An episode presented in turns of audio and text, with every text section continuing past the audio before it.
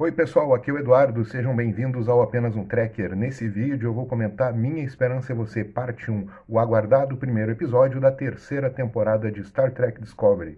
Tá no ar o Apenas um Tracker.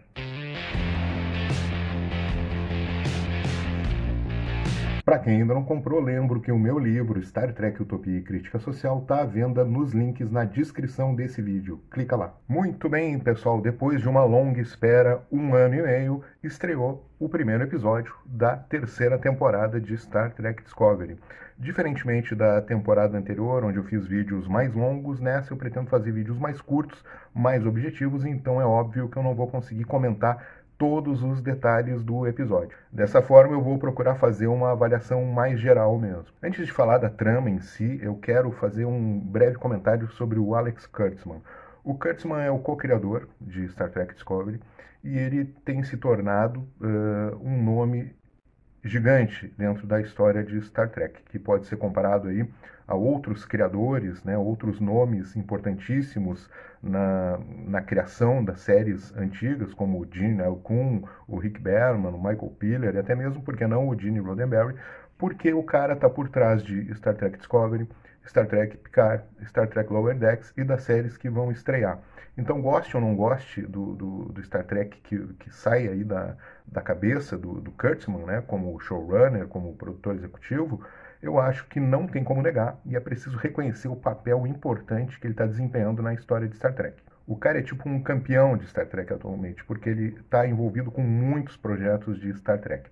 Eu falo isso por quê? Porque o episódio uh, Minha Esperança é Você, parte 1, foi escrito por ele e pela Michelle Paradise, que também é showrunner de Star Trek Discovery. Além disso, o episódio é dirigido por outro já veterano de, de, de Star Trek, que é o Olatunji Ozunsani, esse Ozunsami. Esse nome é complicado, né? Mas o cara dirigiu já vários episódios de, de Discovery e também de Picard. Bom, do ponto de vista técnico, o episódio é perfeito. Ele é deslumbrante, absolutamente cinematográfico.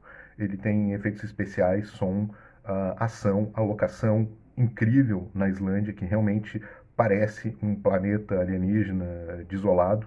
E as grandes atuações dos atores aí que a gente vê nesse episódio, principalmente a Soniqua Martin Green, que está sendo exigida cada vez mais pelos escritores aí de Discovery toda, em toda a sua capacidade de atuação.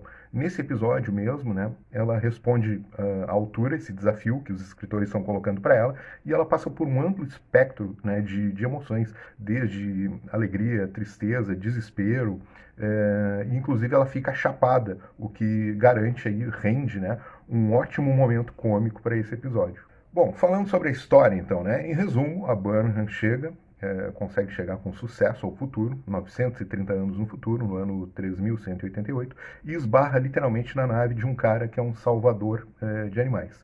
No caso, esses animais são os transvermes, são né, uns, uns, vermes gigantes, assim, quase tipo uma baleia, e é, é impossível não relacionar justamente com Star Trek 4, onde os nossos heróis salvam baleias, né? O Book, que é esse personagem interpretado aí, muito bem interpretado pelo David Ajala, que vai ser um personagem, acredito, importante aí nessa temporada, já, já demonstrou ser nesse primeiro episódio. Ele é um salvador de animais, ele salva esses transvermes e os leva para um santuário, né, onde eles podem viver livremente. Bom, e aí a gente vai ver que a Burnham vai estabelecer uma relação muito interessante com o Book, por dois motivos principais. O primeiro é que é, remete ao título do episódio, porque é, ele vai se tornar a esperança dela, porque ele é o cara que vai colocar a Burnham em contato com o que restou, com o que sobrou da federação. A federação desapareceu, hoje eu vou falar sobre isso. E o segundo motivo é porque ambos são salvadores. Né? O, o, o, o Book salva esses animais e a Burnham é a responsável por salvar, em primeiro lugar, a tripulação da Discovery, que não aparece nesse primeiro, primeiro episódio, não se sabe o que, que aconteceu. Muito provavelmente eles ainda não chegaram, né? eles estão ainda no wormhole, essa dinâmica temporal, eles podem chegar depois, eles podem tanto chegar amanhã quanto chegar em mil anos, né? mas eles vão chegar dentro da temporada, a gente já sabe disso. E então ela está buscando salvar sua tripulação, e também, principalmente, porque ela vai salvar a federação, ou vai tentar salvar a federação que é, desapareceu e agora deve aí retornar né, triunfalmente a partir do trabalho da grande Michael Burnham. A federação desapareceu por um motivo muito simples e muito interessante do meu ponto de vista. Né? Isso eu acho que os roteiristas uh, acertaram. Né? Tem toda uma discussão seria a partícula ômega lá de, de, de Voyager, né? mas acredito que não vai ser por essa linha. O, o Book já deu explicação para ela. Os cristais de dilítio, que agora são vermelhos, né, deixaram de existir ou se tornaram extremamente raros. A gente vê no episódio alguns, né, sendo negociados como um item muito raro. É, sem cristais de lítio não existe viagem espacial, porque ele é o principal item, né, de combustível propulsor das naves, né? Então o que, que acontece? Não havendo viagens espaciais, os planetas se tornam isolados, não conseguem mais estabelecer contatos um com os outros, uns com os outros, e a federação simplesmente deixa de existir. Então é, é muito interessante esse ponto de vista, né, de tocar nesse ponto, como a federação é frágil, né, em, em, certo, em certa medida, pois um simples, a simples ausência né, do, do cristal de lítio compromete a existência dessa poderosa federação de mais de 150 planetas. Só que daí vem um recado da Burnham para os fãs, né, diretamente de Michael Burnham para aqueles fãs que não compreendem muito bem o significado de Star Trek. Star Trek é muito mais do que as naves, né? E ela diz isso: a Federação é mais do que as naves. A Federação, na verdade, são as pessoas. Então, para quem não compreende o humanismo de Star Trek, eu acho que aí tem uma dica, né, preciosa da nossa querida Burnham. E outra coisa muito interessante é que além, né, eh, essa questão aí do, do, dos cristais de lítio traz uma discussão sobre a exploração desenfreada do, dos recursos naturais, né? Ou seja, assim a trama acaba assumindo, né, nessa terceira temporada, um tom, um aspecto ecológico, como Star Trek 4, né? com a questão aí dos transvermes, que precisam ser salvos dos predadores, caçadores, e do de, de lítio, que foi explorado até a exaustão.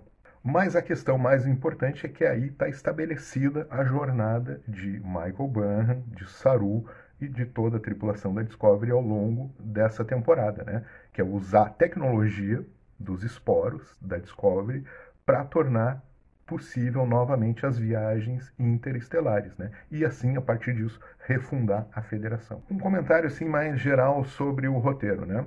Eu esperava mais, confesso que eu esperava bem mais desse primeiro episódio. Eu acho que o Kurtzman e a Paradise erraram a mão, muito feio, é, no excesso de clichês, né? As cenas de luta e de tiroteio, elas me pareceram assim absolutamente inverossímeis, né? É, os inimigos ali errando os tiros muito próximo, ou em perseguição. É, o, a, a Burnham e o Book, quando rendidos ali com 50 mil armas apontadas na, na cara deles, eles conseguem é, revidar com porradaria, etc. Né? E os diálogos também eu achei bastante previsíveis, né? principalmente no início do episódio. Eu acho que foi assim uma escrita bem preguiçosa. Né? Eu espero que ao longo da, da temporada essa escrita preguiçosa né, se torne mais laboriosa, digamos assim, e a temporada realmente é, tenha assim um, um, grande desenvolvimento e principalmente do, do, do, em termos de diálogos, que é importante, né? É importantíssimo. O potencial existe. Eu acho que é uma grande história. Tem uma grande história a ser contada aí, que é a refundação da federação, né? Então, é, eu acho importante que os escritores de Discovery pensem um pouco nisso, né? E consigam, né? Já fizeram, né? Já escreveram a série, mas que tenham feito um bom trabalho. Alguns tópicos interessantes que eu, que eu notei aqui, né? Uh, tem muitas coisinhas assim interessantes que aparecem ao longo do episódio, né? Primeiro delas que eu sou um gatófilo é Grudge, a gata, né? E que já revela um pouco do passado, né? Eh, backstory do Book.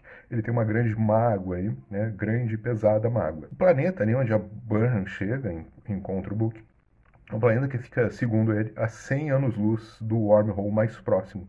Será que é o a fenda espacial, o templo celestial de Bajor. Outra coisa interessantíssima, Orions e Andorianos trabalhando juntos, né? Uma equipe verde e azul. Eu achei muito interessante a religião do, do Book, né? Quando ele faz aquela prece, ele consegue fazer surgir uma planta que serve ele para curar o ferimento da Burna, né? E o idioma que ele fala também, né? Então espero que isso seja mais explorado ao longo da temporada. Guerras temporais. O Book menciona o seguinte: o, as viagens eh, no tempo foram encerradas a partir das guerras temporais. Eu acho que isso tem relação, né, para mim está bastante evidente, com a, a, Temporal Cold War de, de Star Trek Enterprise.